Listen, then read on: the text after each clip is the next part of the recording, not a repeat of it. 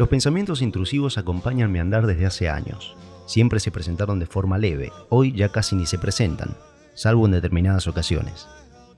Son como moscas que rondan alrededor del oído, molestan, se alejan, y cuando pensás que se fueron, vuelven. Quizás a muchos les pasó de tener miedo de manejar solos por la ruta y que un impulso los haga volantear hacia la banquina, o el temor fugaz de subir a un lugar alto y sentir que alguna energía se apoderará de vos y te hará saltar al vacío. Son solo eso, pensamientos.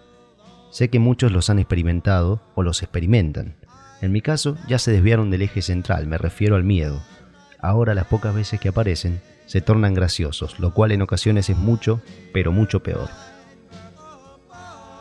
Hace un tiempo me crucé con un video de un tipo que gritaba a volumen alto en el medio de un café. Era graciosísimo. A veces el humor básico y la incomodidad me generan mucha risa. Tiempo después apareció un reel que recopilaba hazañas de un tipo que eructaba con un volumen realmente inhumano. Este último lo vi mientras scrolleaba sin poder dormir una noche entre semanas, y me generó una risa tal que tuve que forzarme notablemente para que no me escuchen y no despertar a nadie en casa. Insisto, sé que hablar de eructos es lo más desagradable y barato que puede hacer alguien, es incómodo, innecesario. Yo particularmente me empecino en evitar charlas de este tipo, pero hoy voy a permitirme hacer una excepción. No me ría tanto de algo desde que estaba en la secundaria. De hecho, nunca más volví a reírme hasta llorar. Hasta ese momento. La típica risa que te hace doler la panza, la risa que tenés que pelear, esa que no podés vencer y te gana. Bueno, así estaba yo riéndome a las dos y media de la mañana a raíz de un tipo que eructaba en público a volúmenes comunales. El recuerdo perduró durante un tiempo, generándome risa hasta que paulatinamente dejó de ser gracioso.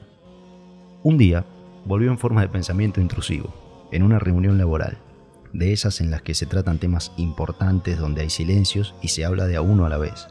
En mi mente cada vez que hablaba alguien imaginaba involuntariamente que era interrumpido por otro integrante de la sala que eructaba con un volumen descomunal. Me esforzaba por evitar imaginarlo, pero no podía. Llegó un punto en el que no sabía qué mueca hacer. Me tocaba la nariz, me mordía la mejilla por dentro, me mordía la lengua, en fin. ¿Vieron la inteligencia artificial que convierte texto en imagen y mientras más específica es la orden o el prompt, más clara y perfecta es la imagen que genera. Bueno, así funcionaba mi mente en ese momento. Pasé de imaginar el simple sonido a ver con exactitud a la persona eructando. No podía aguantar la risa, era genial y a la vez terrible. Después se agravó la situación cuando comencé a sentir que era yo el que interrumpiría a alguien con un estruendoso erupto. Era increíble imaginar el silencio incómodo que generaría. ¿Quién sería el primero en hablar y decirme que era un irrespetuoso y que me retirara? Y todo lo demás. Pensaba también en el tipo de persona que era, es decir, me sentía muy pelotudo. Pero en fin, las risas no faltaron, aunque tuve que luchar por no demostrarlas. Creo que salí bien parado de la situación. Aquello volvió a ocurrir, pero con menor intensidad, hasta que se disolvió. Ahora ya no sucede. Las reuniones se volvieron serias, y en mi mente ya no imagino situaciones graciosas e incómodas. Eso hasta que otro pensamiento intrusivo y gracioso aparezca y vuelva a ser plasmado en un escrito como este.